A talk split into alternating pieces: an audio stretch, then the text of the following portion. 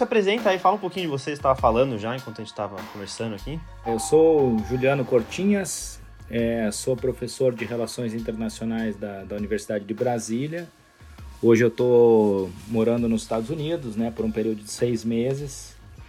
E a ideia é avançar em alguns artigos, algumas pesquisas que eu tenho já uh, realizado, né? Eu, eu trabalho com relações internacionais desde o início dos anos 2000. Comecei o mestrado em 2003 e com o andar dos anos, eu fui migrando para essa área de segurança internacional e políticas de defesa. E hoje esse é meu tema central de pesquisa dentro do, do ambiente, né? dentro da, da grande área de relações internacionais. E acho que isso acaba nos trazendo para esse bate-papo hoje, que trata né, da, da, da questão ucraniana, enfim, né? É um tema que é um tema muito triste, muito infeliz, né, que é, que é a temática da guerra, mas acaba que devido à minha área de pesquisa eu tenho, tenho trabalhado bastante com ele. É, muito se fala, né, que apesar do, do choque, assim, da guerra na Ucrânia, vale lembrar que não é a única guerra que está acontecendo nesse momento, né, é, mas uma coisa dessa guerra em específico, você, é, tem muita gente falando de choque de civilização. O que, que você acha dessa, dessa ideia de choque de civilizações aqui no século XXI ali na Europa? Essa é uma ideia que surge né, com um livro publicado no final, nesse período de transição né, do final da Guerra Fria para o começo do que até hoje ficou sendo conhecido como pós-Guerra Fria. Enfim, a gente ainda não achou uma forma né, de é, conceituar o momento em que a gente está vivendo. É, mas é um livro publicado por um autor chamado Samuel Huntington, em que ele é, é destaca né, aquilo que ele chama de civilizações a hipótese principal dele é que os grandes conflitos internacionais não seriam mais entre estados. Ele propõe essa nova, esse novo conceito, né, é, é, de civilização como um, um marco das relações internacionais, né. Então é, ele classifica várias civilizações. Ele faz, né, de certa forma, é uma generalização também é, com a qual eu não concordo muito, mas, por exemplo, né, o Brasil não faria parte da civilização ocidental, né? nós seríamos de uma civilização latina que, enfim, hum. está próxima, mas ele até fala, quem quiser depois procurar no, no, no Google, né, os mapas que ele utiliza estão à disposição, há imagens sobre isso, ele fala sobre os potenciais de confronto entre diferentes civilizações. Né? E, e, ele vê potencial de confronto entre a civilização ocidental e a latina. Né? Então, ele generaliza essa ideia de civilizações e acaba é, com isso trazendo algumas, algumas dinâmicas que ele entende como potencial conflito. E a, o, a, o grande potencial de conflito para ele seria entre a civilização é, do mundo árabe e a civilização ocidental na época em que ele escreve. Né? Então é um momento de, de declínio da União Soviética e ele está procurando ali né, novas, novas agendas de pesquisa e, e, aparece com essa história do choque de civilizações. Mas esse choque de civilizações, assim, inevitavelmente acaba em guerra ou tem que passar por uma guerra, assim? Não necessariamente, né? Quando ele fala em, em choque, ele está se referindo a questões mais abrangentes, né? É, e aí os conflitos eles podem vir na forma de guerra, né? Aí quando o conflito vai para disputa armada, né? Ou eles podem ser conflitos de interesses, conflitos econômicos. A gente tem, por exemplo, desde Trump, né, um conflito entre Estados Unidos e China na área uh, da dinâmica econômica, né? Ele não, não se engaja, ele, ele não passa até pelo poder dos dois, que é muito grande, né? Para a área uh, militar, para o uso da força, mas ele é um conflito porque duas potências muito poderosas na área econômica uh, começam né, a se engajar em disputas de espaço. Né? Então, isso se traduz em barreiras econômicas, enfim, né, na tentativa de, de, de ampliar as zonas de influência, e isso já se pode chamar de conflito, apesar de não ser uma guerra. Né? Então, o conflito, de, uh, o conflito é um conceito mais é, é, amplo, mais abrangente do que o conflito, do que o, desculpa, o conceito de guerra. Uhum. E uma coisa que você falou que eu achei muito interessante, eu não lembro se você falou, se você escreveu em algum lugar, porque eu li bastante ali, mas você fala que o importante é tentar entender que quem estuda relações internacionais não torce para um lado ou outro, porque hoje em dia, assim, na, nas redes sociais, a, até na imprensa, assim, você vê que as pessoas estão tomando lado mais do que tentar entender ou tentar explicar ali na, na totalidade, porque informação não falta, né? E é, é possível é, prever, assim, como nações vão se comportar de acordo com, com, a, com, com a teoria da, das relações internacionais? Pois é, pergunta bem interessante, né? E, enfim, há teorias que entendem que é, é possível prever o comportamento dos estados, é possível a gente uh, entender certas tendências, né? E outras dizem que não, que a gente precisa trabalhar a partir de, de critérios muito mais específicos. Então, é, e aí eu vou tentar não ser muito, muito teórico, vamos dizer assim, né? Eu vou tentar falar uma linguagem mais acessível para o grande público, né? Porque eu, eu também sou professor de teoria das relações internacionais lá na UNB e isso me torna às vezes meio chato, né? Mas, enfim, vamos, vamos tentar falar um pouquinho assim sobre como é que, como é que a, a, a disciplina de relações internacionais está formada, né? É uma disciplina muito recente, com, comparado à ciência política, comparado à filosofia, enfim, que tem né, muitos séculos, enfim, de história, a, a, o investimento na produção de conhecimento em relações internacionais ele começa depois do final da Primeira Guerra, ou seja, uma guerra totalmente destrutiva. Os principais países do sistema internacional entram num, numa guerra, né, uns com os outros, de total destruição, e aí é, passa a haver um investimento para tentar entender as causas dessas dinâmicas. Né? E aí surgem as relações internacionais que ganham muito fôlego depois da Segunda Guerra. Então, o andamento da disciplina e, e o, o, conflito, ele é muito próximo. Né? A disciplina ela surge para estudar os conflitos, para estudar as guerras. E aí surgem diferentes dinâmicas para explicar as teorias, né? para explicar uh, por que existem guerras. Esse é o principal ponto de origem das relações internacionais. E aí há duas visões principais que emergem, uma delas é chamada de visão realista e a outra a liberal. Né? O realismo diz que existe uma tendência constante ao conflito nas relações internacionais, porque os estados estão em, disputas de poder constantes e essas disputas vão fazer com que haja fricções entre eles, né?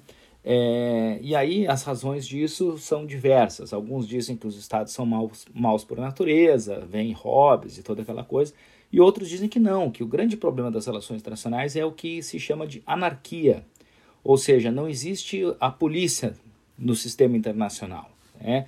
Então, é, é, como não existe uma força com a qual os estados possam contar, não há a quem recorrer se eles se sentirem ameaçados. Não tem aquele monopólio da força que tem num estado, né? Exatamente, né? O monopólio da força cabe aos estados e aí existe o que eles chamam de sistema de autoajuda, ou seja, cada um só pode contar consigo mesmo. Se não, e, e se ele não tiver uma capacidade de exercer força, de exercer poder nas relações internacionais, ele vai ser em algum momento atacado, vai ser, enfim, né?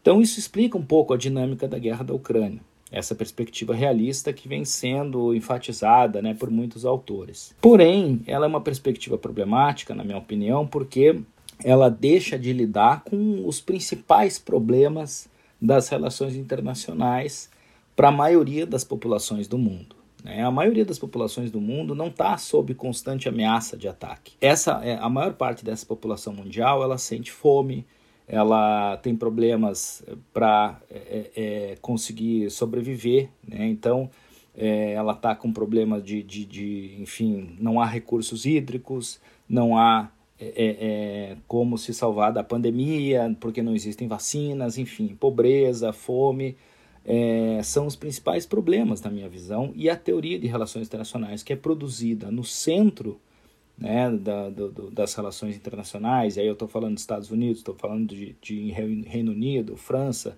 Estados Unidos e Europa em geral, ela não dá conta dos principais problemas da humanidade. Né? E aí começam a surgir teorias que denunciam isso. Né? As teorias que a gente chama de pós-coloniais, enfim, com as quais eu me, me, me aproximo bastante.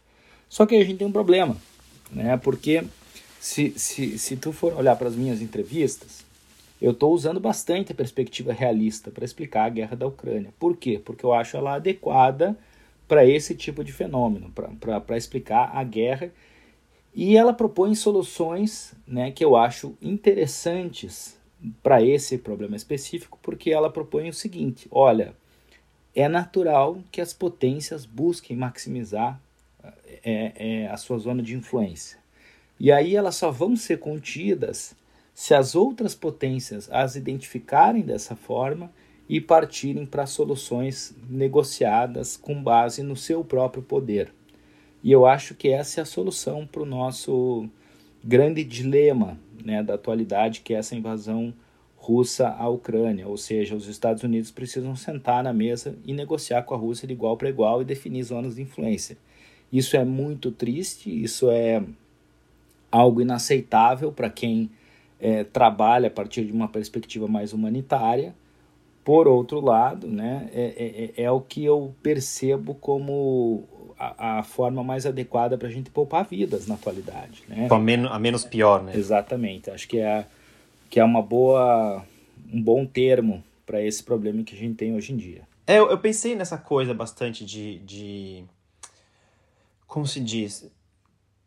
Você falou, né, que, ah, claro, uma, uma potência, quando ela é muito pressionada, uma hora ela vai reagir, porque é meio que nem aquele cara que é violento porque ele quer chamar atenção. E ele, ele vai fazer. Mas a zona de influência da Rússia, é, assim, se a gente pega ali, sei lá, hoje em dia, é, Belarus, Ucrânia, Cazaquistão, acho que a Mongólia também entra ali, entre, entre Rússia e China, são, são estados, assim, eu diria meio que iliberais, onde você tem pouca liberdade política, não tem muita liberdade de imprensa, é, aí, economicamente, você tem que estar ali muito próximo ao poder, claro que no Ocidente também, mas é menos. E, e aí eu fico pensando, será que ao longo do tempo não é meio que inevitável que esses países que estão na zona da Rússia busquem ali um porto seguro numa coisa que seja um pouquinho melhor para a população, que tenha um pouco mais de liberdade? Não seria uma coisa natural, independente se, se houve expansão ou não da OTAN? Não seria uma tendência, talvez? Olha, essa é uma pergunta bem interessante, né? E, e ela ela parte de um, de um viés mais, mais liberal, vamos dizer assim, que é outra escola importante das relações internacionais.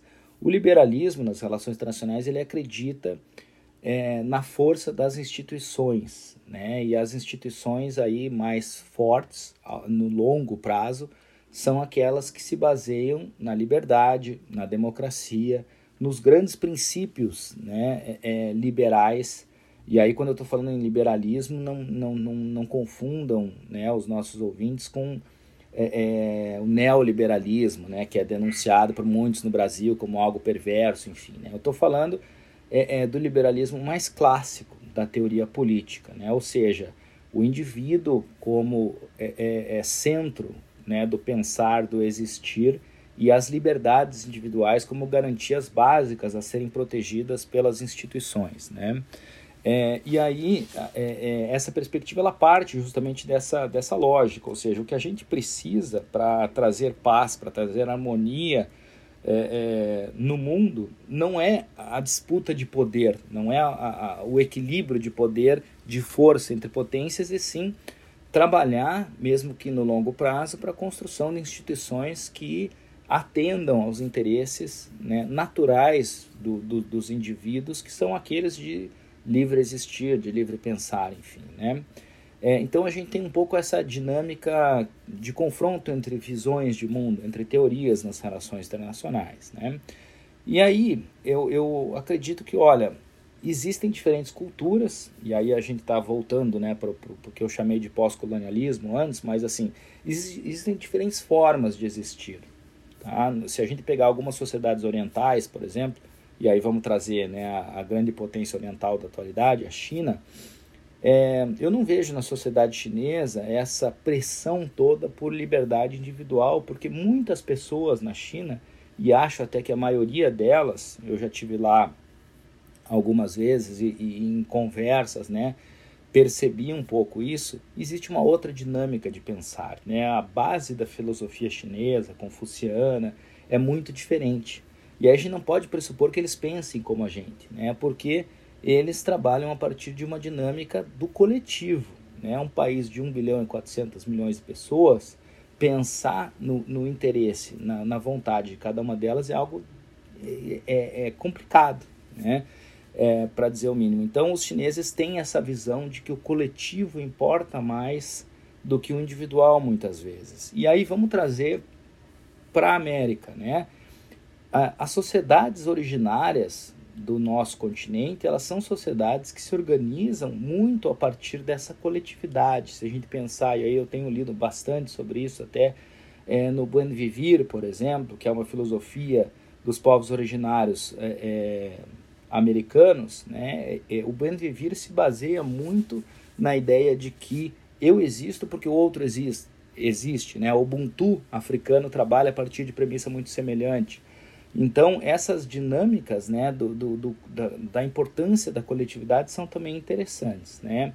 E aí eu não estou, eu tô, parece fugindo um pouco da tua pergunta, mas a, a, minha resposta é não sei, não sei dizer se existe essa dinâmica, essa pressão por liberdades individuais é, na Europa Oriental, porque essa é uma região que eu estudo pouco, né? Então as minhas análises têm se baseado muito é, é, muito menos no meu conhecimento específico sobre a região é, da Europa Oriental, enfim, da, da vizinhança à Rússia, e eu tenho trabalhado muito mais de forma conceitual, de forma mais é, teórica, vamos dizer assim, no sentido de buscar a perspectiva mais abrangente que possa nos levar à solução desse conflito específico e não tratando do meu conhecimento de é, é, Europa Oriental, porque esse conhecimento tem gente que tem muito mais do que eu. Né? Você estuda mais a Américas, né? Você falou? É, sim, eu tenho estudado mais é, é, Américas no sentido de, de segurança, né? Na América Latina, enfim, de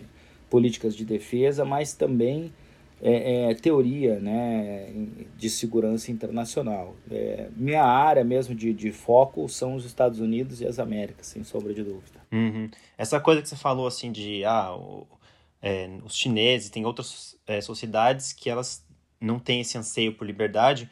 É, me lembrou muito um, uma, pode ser uma denúncia, mas é, meio que um, um, acho que sociólogo russo chamado Alexander Dugin, ele é mais famoso fora da Rússia do que na Rússia, pelo que eu entendi. Ele, eu vi algumas entrevistas, ele fala bastante sobre isso, sobre essa, esse pensar do coletivo, de que o, de que a, a o, o, conjunto é mais importante do que o indivíduo e que é, o Ocidente não pode obrigar é, essa sociedade a pensar diferente. É, aí eu não sei também até onde é, porque, assim, isso também foi muito usado por, é, por sociedades fascistas, muito ultranacionalistas, né? E aí tem até gente que fala, ah, mas essa guerra, na verdade, são de extrema-direita é, ocidentais com extrema-direita russa. Então, assim, é, é, é, o sujo e o mal lavado. É, não sei se você enxerga também dessa forma. Olha, é, eu acho condenável a invasão russa à Ucrânia. Tá, é, vai contra os princípios de direito internacional, enfim, aí princípios né, como a soberania, a autodeterminação dos povos, e acredito que o Putin tem que ser punido né, pelas suas ações em algum momento posterior. Né? Eu acho que o urgente hoje é a gente minimizar o conflito, parar o conflito. Né? E aí, para isso, é, o Ocidente hoje está trabalhando com a ideia de que se os oligarcas russos e se a sociedade russa pressionar o Putin para que ele seja retirado do poder, a guerra para.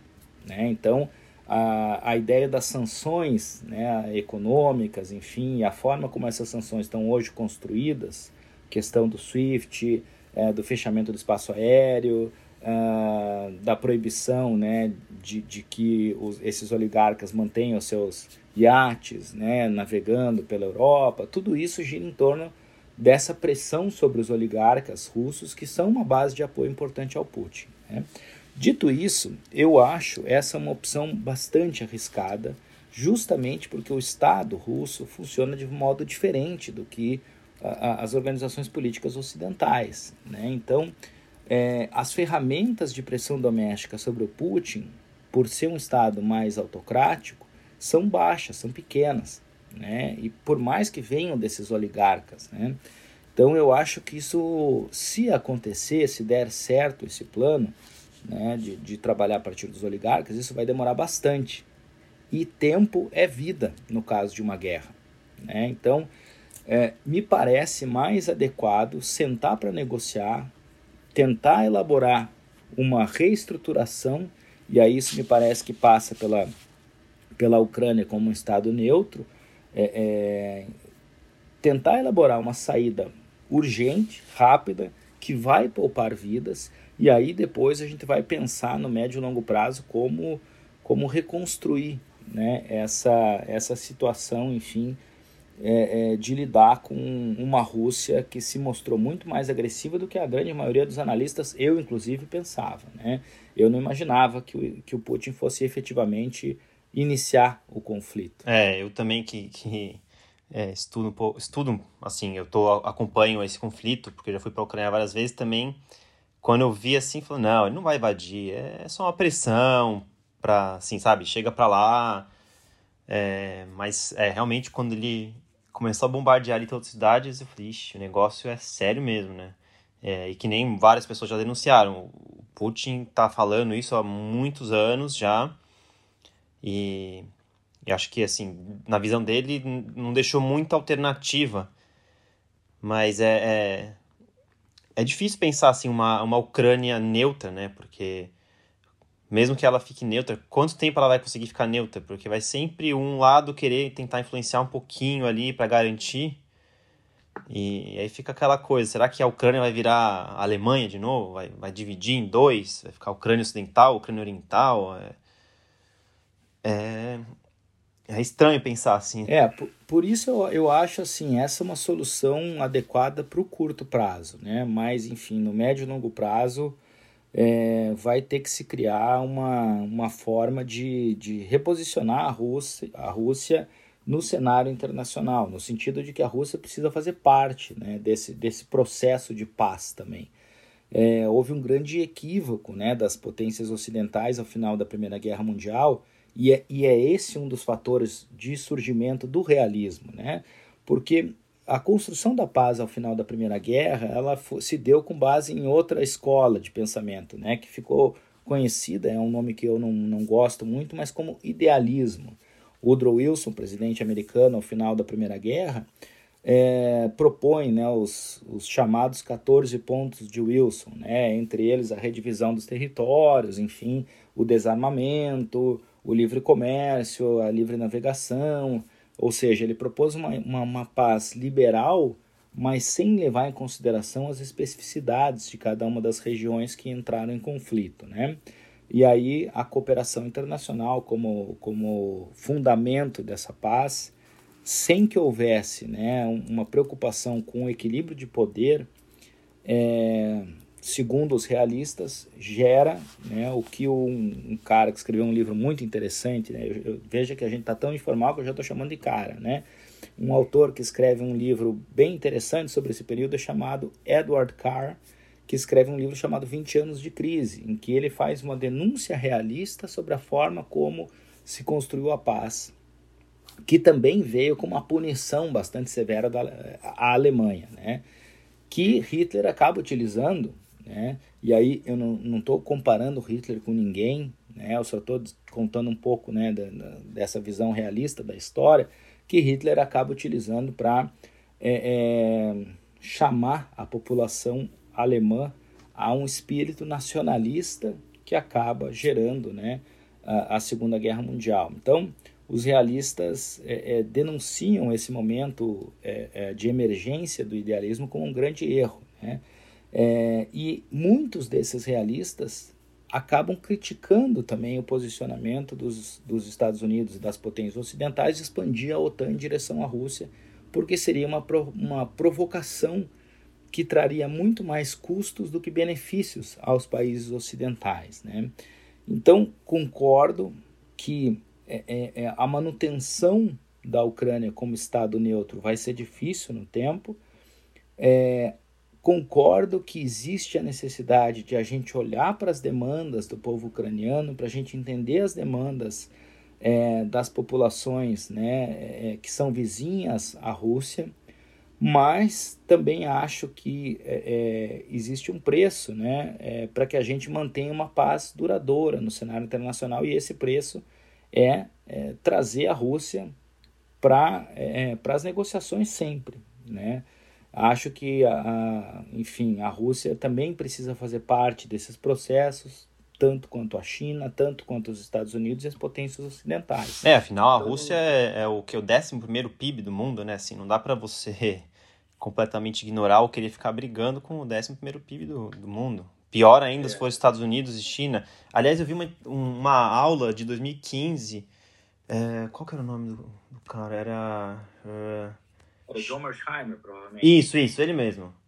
Ele falando que, tipo, we need the Russians. Tipo, a gente precisa dos russos do nosso lado para poder fazer um equilíbrio de poder quando a China vier a ser, assim, a superpotência. Porque ele prevê, ou previa ou prevê, não sei como que tá isso hoje, mas que a China vai ser assim uma potência como nunca se viu antes na história, mais, muito mais do que hoje os Estados Unidos, que ainda é uma, a potência é, mundial, a polícia mundial, né? Mas ele diz que não, os russos têm que entrar para lado dos Estados Unidos para manter esse balanço e manter ali a, a, a paz mundial. É, o, o John Mersheimer é um desses realistas, né, sobre os quais a gente vinha falando. E, e, a ideia é justamente essa, ou seja, a gente precisa é, da construção de, de alianças né, é, nessas disputas entre potências. Então, por quê? Porque uma vai equilibrar o poder da outra. Né? Então, o, o, o Mersheimer, como bom realista, trabalha a partir desse tipo de conceito. Né? É, mas, mas é, é, um pouco isso. Né? É, é difícil é, é complicado a gente manter esses diálogos abertos, né? mas se a gente pensar em, em como estabilizar o sistema internacional, é, essa estabilização passa pela manutenção desses canais de diálogo, é isso que eu tenho, é, é, nessa tecla que eu tenho batido, enfim, nos meus textos, nas minhas entrevistas recentes, né? É, a gente não pode tentar, é, não pode deixar é, é, que o caminho entre aspas, né, fácil de condenar a Rússia e tentar, e tentar uh, uma vitória, vamos dizer assim, né, sobre o Putin a partir de sanções, é, seja o único caminho aberto. É aquela velha história, né? Você quer resolver o problema ou você quer estar tá certo, né? Você quer ganhar. É, é, então, assim, eu vejo com muita preocupação esse discurso uh, ocidental né, é, de pressionar o Putin, de denunciar o Putin, se esse discurso for visto como fim. Para mim, esse discurso é um meio, é um meio de pressionar o Putin para trazê-lo à mesa de negociações. É, ele não pode ser um fim em si mesmo, ou seja, a partir dessas sanções e com esses discursos é, de denúncia, nós vamos, é, é nós vamos é, é, vencer, vamos dizer assim, né? é, porque é, isso é muito mais um meio para se chegar a um nível de pressão suficiente para trazer a Rússia é, para a mesa de negociações. É, me, me lembrou agora que está falando desse balanço de poder, uma história que não sei se é verdade, assim, não sei se rolou apuração, mas tinha aquela história de que o governo de São Paulo, acho que do Geraldo Alckmin, é, se aliou ao PCC para dar uma estabilidade ao, ao Estado de São Paulo, que na década de 90, ali, rolar, tinha muita violência, especialmente na cidade de São Paulo. E aí é, tem aquela coisa, ah, por mais que os caras sejam bandidos, por mais que você não goste deles, eles são a potência e você tem que negociar, senão o resultado é pior. E aí acho que a gente extrapola assim do, do, do Estado brasileiro, mas para o globo a, a, dinâmica não muda, né? É, existem é, similaridades até porque é a política, né? E a essência da política são essas disputas de poder. É, na política doméstica existe muito mais institucionalização. Né? Então existem os partidos, existem regras do jogo que precisam ser respeitadas, mas justamente é, é, para os realistas essa é a grande diferença entre a, a, política doméstica e a política internacional. Ou seja, na política doméstica o, o foco está nas regras, no funcionamento da, da estrutura né, desse embate que, que é regulado por, por, pela existência de normas. E na política internacional, é, isso não existe. Não existem essas instituições, as regras não são impostas, é, é, porque justamente elas não estão na base do funcionamento dessas disputas. O que está na base, portanto, são as disputas de poder. Quem tem mais poder pode mais, né? Como, como é, parece muito óbvio isso, né? Porque a ideia do poder de, de, do nome, né, do, do, do enfim, a, a, palavra ela, ela já indica isso por si só, né? Mas é, muitas vezes a gente acaba se esquecendo disso, né? Ou seja, a gente enfatiza muito a importância das regras e o que está no jogo, é, no olhar do Putin, não são essas regras. E veja, o grande problema é que quando são os Estados Unidos, o que está na origem do jogo e do seu comportamento também não são as regras, né? Então, é, é, muita gente denunciou os Estados Unidos lá em 2003 quando invadiu o Iraque sem autorização da ONU, né? Ou denunciou as potências ocidentais, né? É, pela forma como elas se comportaram na Líbia, na Síria. É, é parte importante do discurso e é parte importante do processo fazer essa denúncia, mas, de novo, ela não pode ser um fim em si mesmo, né? Ela é uma forma de trazer é, é, a, a, dinâmica das negociações, a dinâmica. No fim, não dá para você premiar esse tipo de comportamento, né? Exato. E aí, é, isso é muito ruim quando a gente fala, ah, mas voltou no ponto comum de denunciar os Estados Unidos, né? Um anti-americano. Eu não sou anti-americano, eu estou morando nos Estados Unidos hoje e, e, é o meu objeto de estudo a política externa dos Estados Unidos, né? É, não é esse o ponto. O ponto é a gente tentar entender as dinâmicas que estão ocorrendo para buscar acelerar o processo de solução dessa, de, dessa guerra e, e, e, das outras. Né? Então, é, é, o meu ponto é, é, é o seguinte: não basta fazer essas denúncias e esperar que a coisa se resolva. Né? É preciso buscar a solução é, é ativamente. E, e, eu não vejo outra solução para a crise atual que não seja trazer a Rússia para a mesa de negociações. E você falou assim dos Estados Unidos das guerras. Você acha que vai rolar depois que a, acho que a poeira baixar um, um revisionismo ou talvez assim, olhar para trás essas guerras como do Iraque, é, do Afeganistão ou até mesmo a, o, o, conflito em Israel e Palestina? Você acha que as pessoas vão voltar a ver esses conflitos com outros olhos agora aqui no Ocidente? Olha, provavelmente não. Né? E, e considero isso é, uma visão até um pouco pessimista, né? Assim, mas é, eu gostaria muito que sim, gostaria muito de responder que sim, que eu tenho uma crença inabalável na, na humanidade, né? Mas é, eu acho que a gente está vivendo um momento muito difícil, né? É, e é um momento que, para mim, passa por um processo mais, mais amplo de transição. Né? Por quê? Porque eu acho que a gente está se aproximando de, de, um, de um processo em que a, a nossa própria existência no planeta ela vai se tornar cada vez mais difícil. E daí eu não estou falando mais da guerra da, da Ucrânia, né? mas, mas veja que a gente tem problemas que são muito sérios e para os quais a gente não está prestando tanta atenção. É, me refiro especificamente às mudanças climáticas, por exemplo. Né? É, me refiro à questão da fome, da, da, desigualdade, né? que eu acho que são problemas estruturais muito mais profundos é, que exigem a cooperação internacional e uma cooperação em um grau muito mais profundo do que a gente atingiu até hoje. Né? É, é interessante a gente observar que dessa crise emergiu uma cooperação muito forte entre as potências ocidentais né, para a construção dessas sanções. A União Europeia está sendo é, novamente fortalecida, a cooperação entre Estados Unidos e Europa está sendo fortalecida, e isso me parece uma, uma dinâmica bem interessante. Né? É, eu esperava, no início da pandemia, por exemplo, que é, a humanidade fosse responder de forma conjunta. Né? ou, ou é, é, que, que aquele desafio, no grau é, que ele surgiu, fosse levar a isso. Né? Porque, veja, é um problema global, é um problema que afeta a todos de forma muito parecida, todo mundo está sentindo os efeitos da pandemia.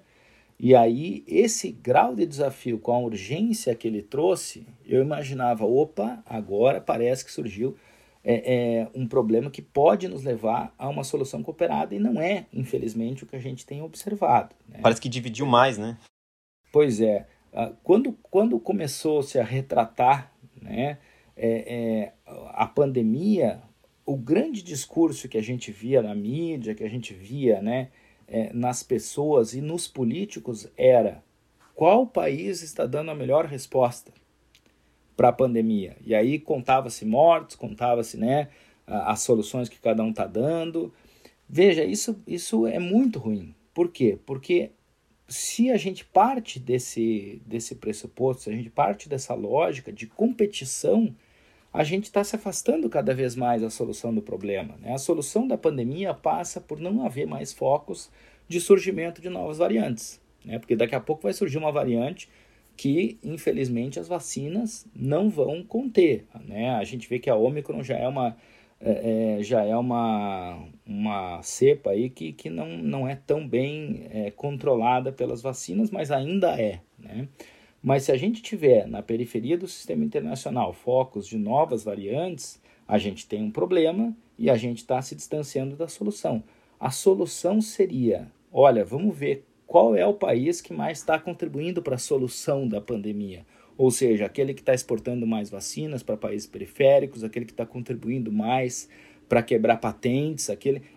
Esse é o grande destaque né, da contenção da pandemia. E não aquele que está dando a terceira, quarta, quinta é, é, é, vacina para sua própria população. Esse não é um país que está desempenhando bem. a gente entra no problema da, da pós-verdade, né? Porque assim, cada país, cada pessoa acredita em uma coisa. Tem país que não acredita em vacina, tem país que não acredita nem na, no, no coronavírus.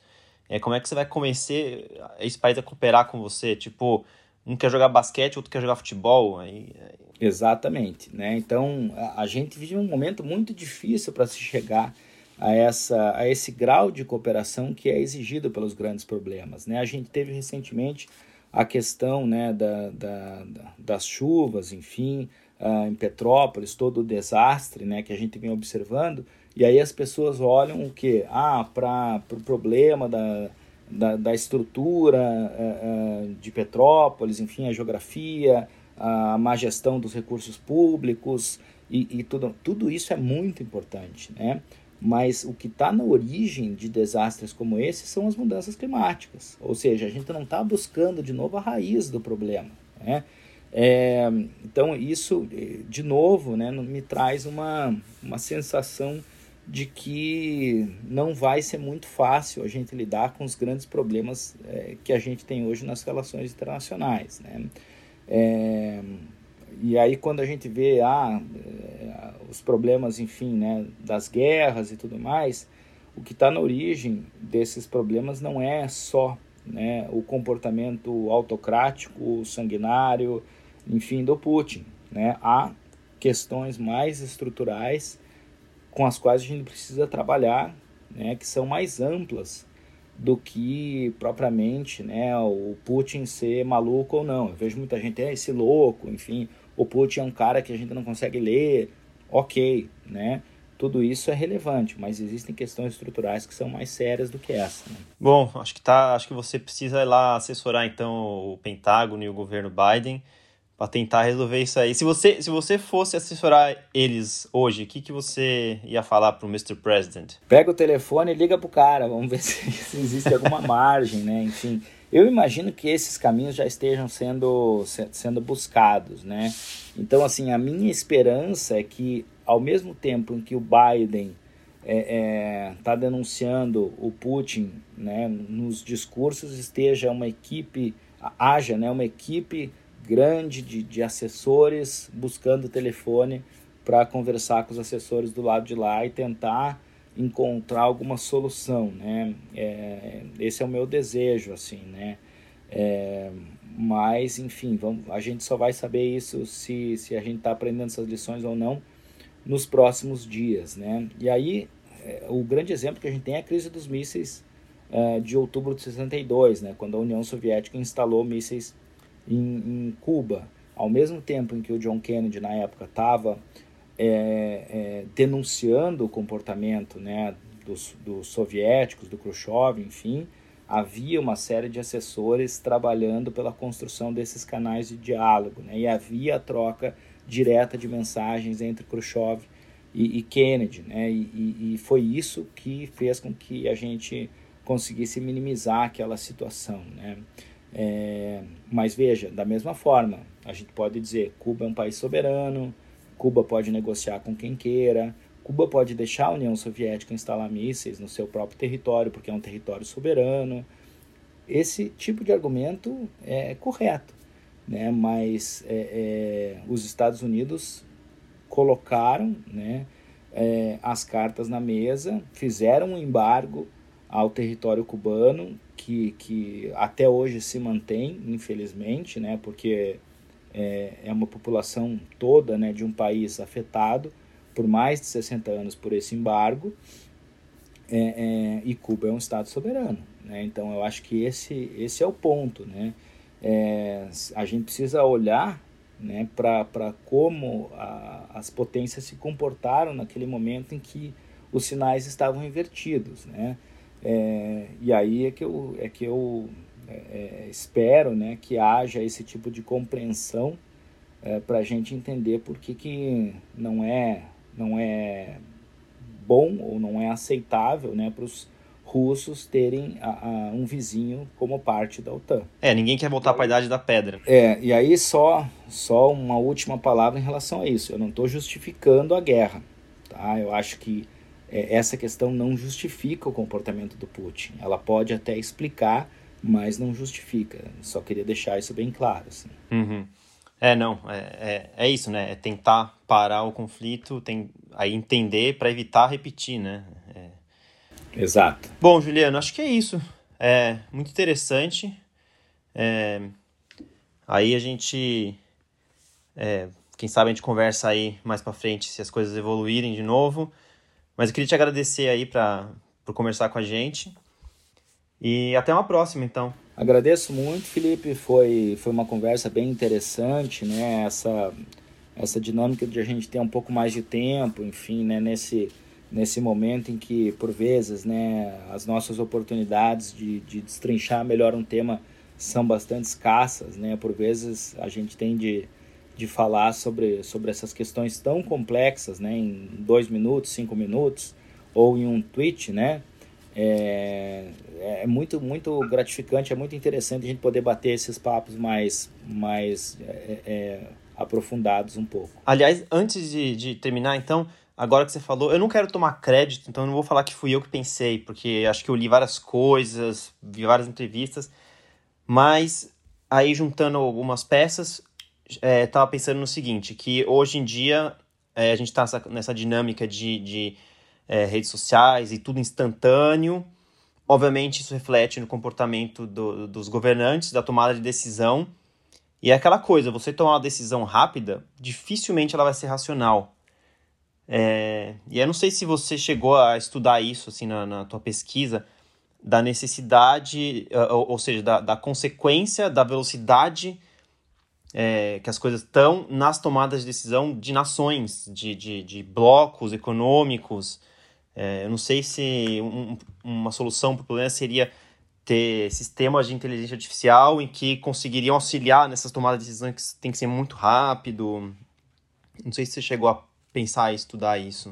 Olha, eu particularmente não, mas existem existem pessoas estudando, né, assim os efeitos dessa dessa questão informacional, né?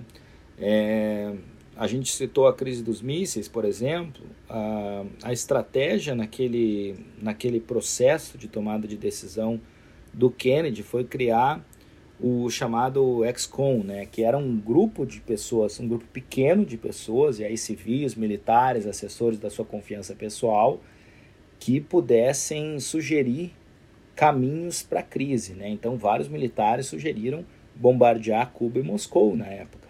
Né? É, mas dentro do XCOM se criou essa dinâmica de começar respondendo por meio do embargo e da abertura de canais de diálogo. Né? Mas veja, enquanto tudo isso estava acontecendo, a população dos Estados Unidos não havia sido informada de que Cuba estava, enfim, recebendo mísseis soviéticos. Então houve o tempo de maturar, enquanto isso eles estavam mandando aviões de espionagem, né? Uh, os aviões mais modernos daquele, daquele período. É, e é, um desses aviões, inclusive, foi abatido dentro do território cubano. Né? Se a gente vai para Havana, é, os destroços do avião americano abatido estão lá ainda, né, no, no, no Museu da Revolução, enfim, né, então há é, essa há essa lembrança e há a comprovação disso, né? E mesmo assim, na época, isso não foi divulgado para a população americana, porque imagina, né?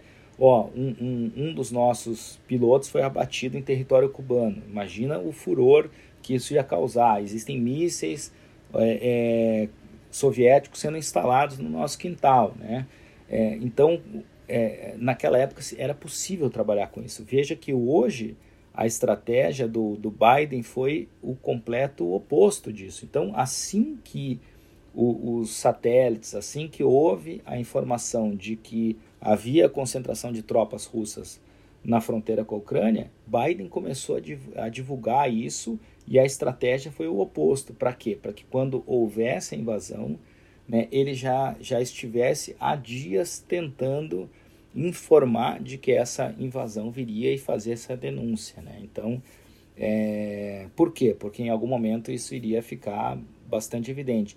Me parece que essa foi uma estratégia para tentar inibir a invasão, né? Ou seja, estão concentrando tropas, estão concentrando tropas, estão concentrando... vai, vai invadir, vai invadir, vai invadir. Por vários meses a gente teve, né, o Biden falando, amanhã ele invade, ou seja, em breve ele invade, ele vai invadir. E todo mundo começou a duvidar do Biden, até que o Putin invadiu. Né? Então, é, é, tá muito mais difícil de trabalhar né, sem essa pressão do tempo, sem a pressão dos, dos eleitores, né? E esse é um ano de eleição nos Estados Unidos, né? Uma, eleição importantíssima para o Biden. Então isso é um complicador, certamente, para o posicionamento dele que tem que medir muito bem os efeitos eleitorais de chamar o, o Putin para conversar, né? Então também a gente tem de reconhecer que do lado do Biden a pressão eleitoral faz diferença e, e é um complicador a mais para a solução dessa crise. Hum, problemas da democracia. Né? Exato. Que ainda assim, como disse o Churchill, né, entre os piores regimes, a, a democracia é sem sombra de dúvidas o melhor. Né? É isso mesmo. Bom, obrigado, viu, Juliano? Eu que agradeço, Felipe, pela oportunidade. Gostei muito da, da conversa e espero que a gente possa repeti-la mais adiante.